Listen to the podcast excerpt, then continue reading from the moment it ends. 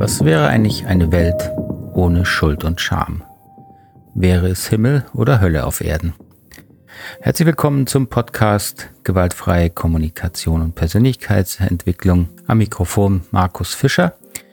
Ähm, und ich möchte Ihnen die gewaltfreie Kommunikation hier als ähm, ein praxistaugliches, lebensnahes Modell und äh, vor allem eine Idee der Persönlichkeitsentwicklung vorstellen wenn Sie mir schon eine Weile folgen hier im Podcast, kennen Sie das schon. Für diejenigen, die neu sind, nur kurz der Hinweis, die gewaltfreie Kommunikation besteht ja zum einen aus einem gewissen Reflexionsmodell, einem Selbstreflexionsmodell, die berühmten, berüchtigten vier Schritte der gewaltfreien Kommunikation.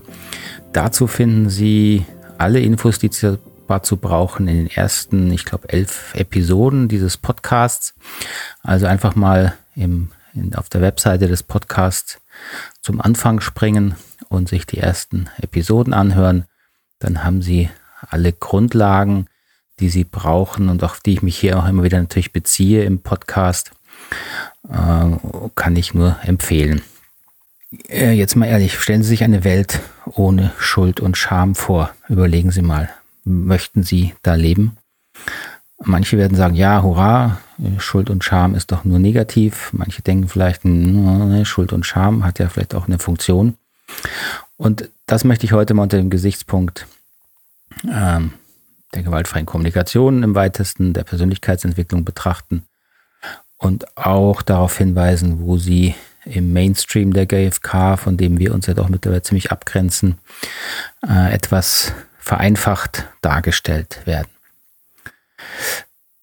Warum überhaupt das Thema Schuld und Scham extra betrachten, könnte man sagen. Das sind einfach Gefühle wie alle anderen. Wir betrachten ja sonst auch nicht jedes Gefühl einzeln. Äh, natürlich, Schuld und Scham, so wie Wut und Ärger, haben eine gewisse Sonderstellung, denke ich. Einfach weil sie natürlich auch, so wie wenig andere Gefühle, sozial genutzt wurden, um uns, äh, ähm, um Menschen klein zu halten, zu kontrollieren und das ist vermutlich auch der Grund, warum es eine starke Tendenz gibt in der gewaltfreien Kommunikation, Schuld und Scham loswerden zu wollen. Also mit Schuld und Scham äh, Induktion beim Menschen kann man natürlich ihn ähm, steuern, man kann ihn klein halten, man kann ihn manipulieren, eben weil Schuld und Scham sehr starke Gefühle sind in uns. So, die können missbraucht werden. Ja, das mal, dafür gibt es natürlich auch äh, viele, viele Beispiele in der Geschichte. Also denken Sie daran an das Thema äh, ungewöhnliche sexuelle Orientierung, ich sag mal Homosexualität, ähm, wurde jahrhundertelang äh, von der Gesellschaft, von den Kirchen natürlich auch häufig äh, massiv abgewertet.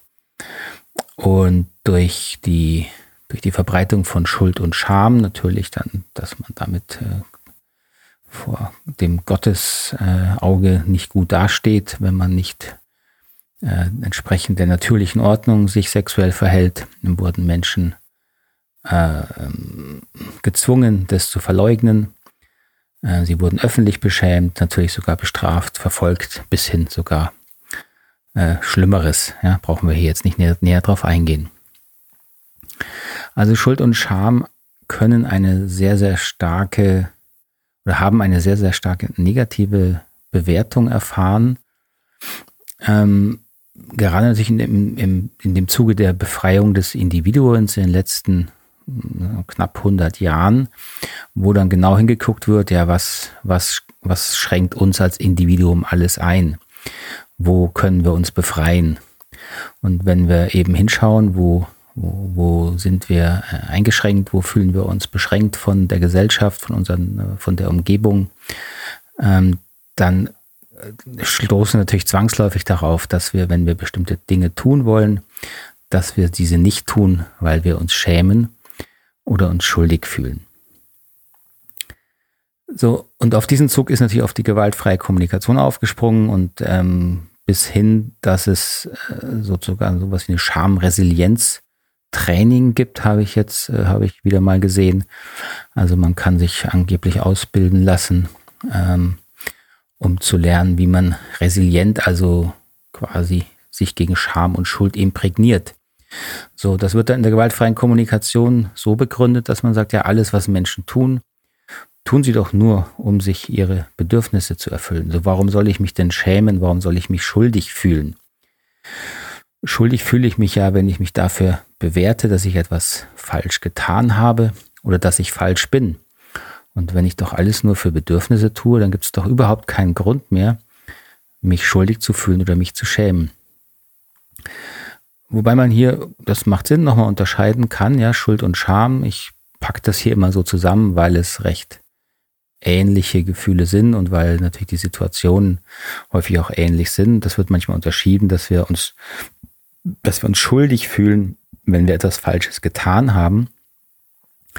Dann sagen wir, das und das war falsch, was ich getan habe. Und wir schämen uns, wenn wir ähm, wirklich denken, wir als Menschen sind falsch und unwürdig zu leben. So kann man mit, denke ich, etwas Berechtigung sagen, dass Scham vielleicht nochmal ein etwas schmerzhafteres Gefühl ist gegenüber der Schuld.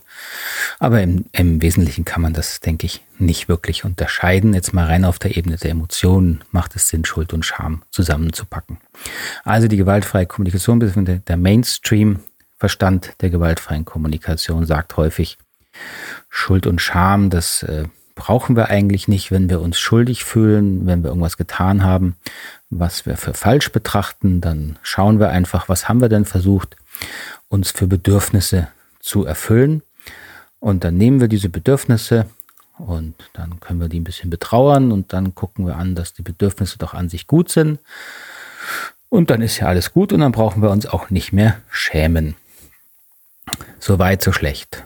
Ja, so weit, so schlecht, weil das die Sache natürlich sehr verkürzt und weil dann, wie leider häufiger in der gewaltfreien Kommunikation und in der ähm, modernen äh, Interpretation der gewaltfreien Kommunikation, die halt sehr in ist, wird dann eben das Kind gern mit dem Bade ausgeschüttet.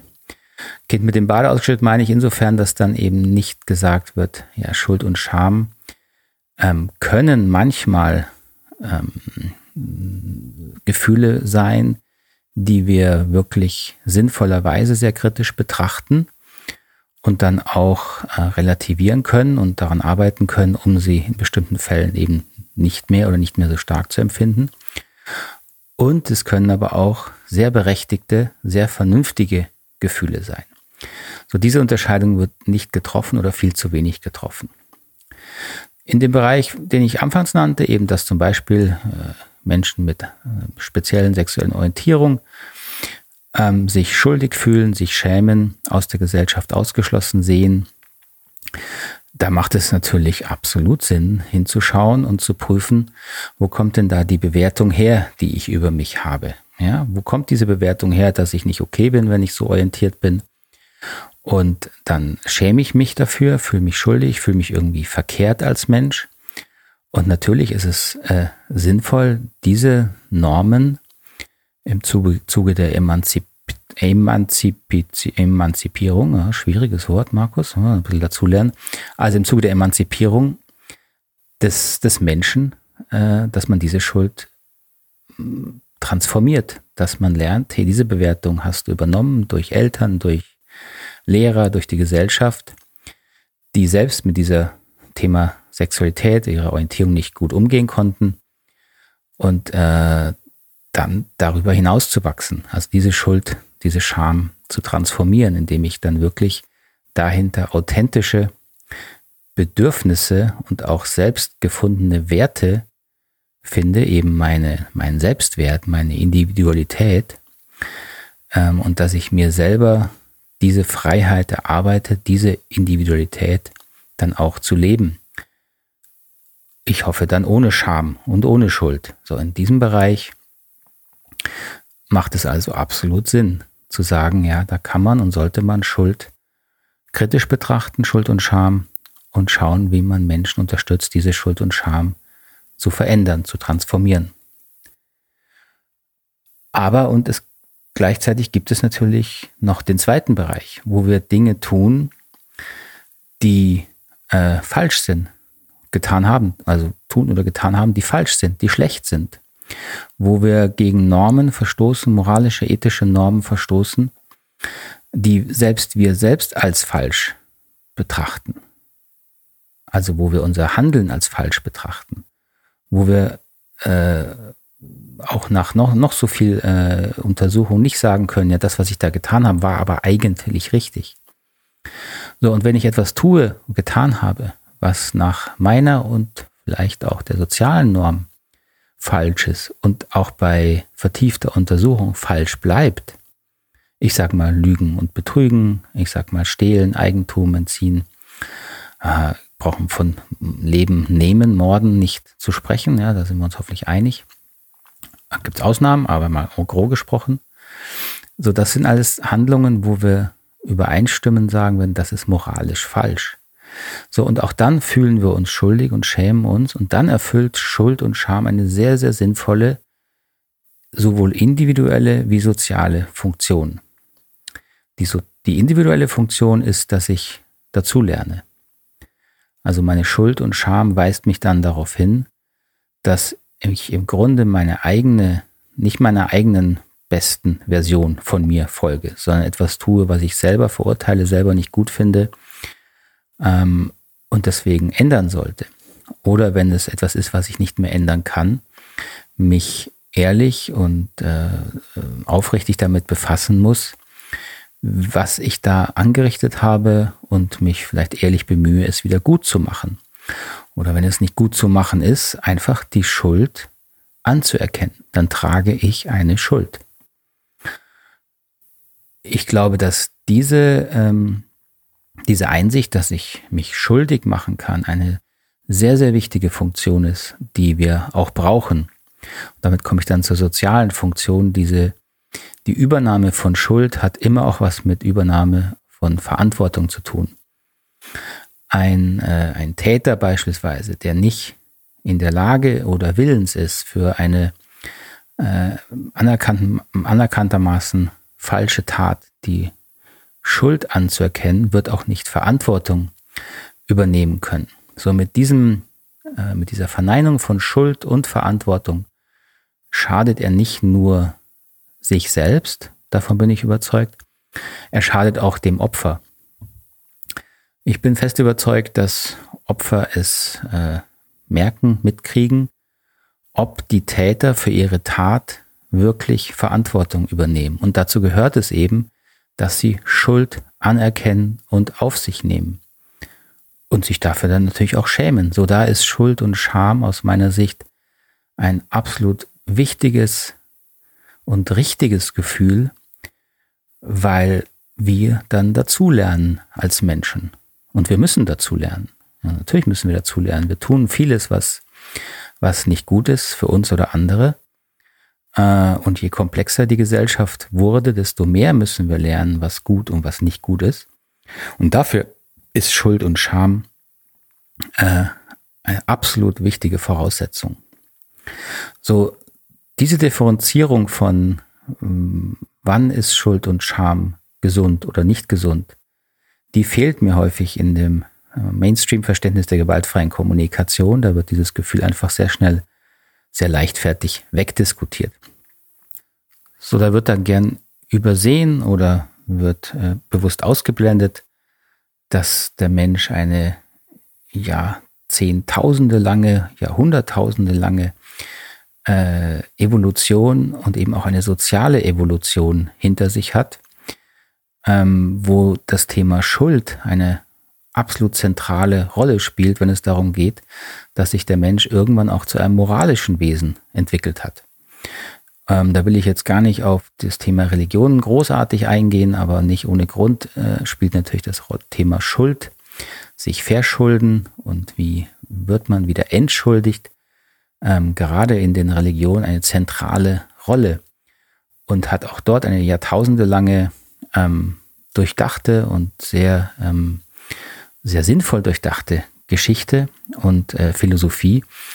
Und da finde ich es manchmal unglaublich naiv, mit welcher, mit welchem simplen äh, Methoden hier die gewaltfreie Kommunikation versucht, dann durch, äh, ja, ich habe ja nur Bedürfnisgerede, versucht wird, dieses Thema Schuld und Scham mal mit einem Handstreich äh, wegzuwischen. Da wird also mal gern versucht, jahrtausendelange äh, menschliche Moralentwicklung durch so ein simples Konzept wie Bedürfnisse wegzuerklären. Äh, ja, bin ich manchmal selbst sprachlos, wie naiv das ist, aber äh, das erlebe ich immer wieder und lese ich auch immer wieder. Äh, da würde ich mir manchmal wünschen, dass die Menschen vielleicht dann doch mal ein bisschen äh, ein Geschichtsbuch in die Hand nehmen, äh, sich mit menschlicher Entwicklung befassen und dann auch lernen, welch große Wichtigkeit das Thema Schuld und Scham fürs die, für die geistig-seelische und aus meiner Überzeugung auch spirituelle Entwicklung des Menschen hat.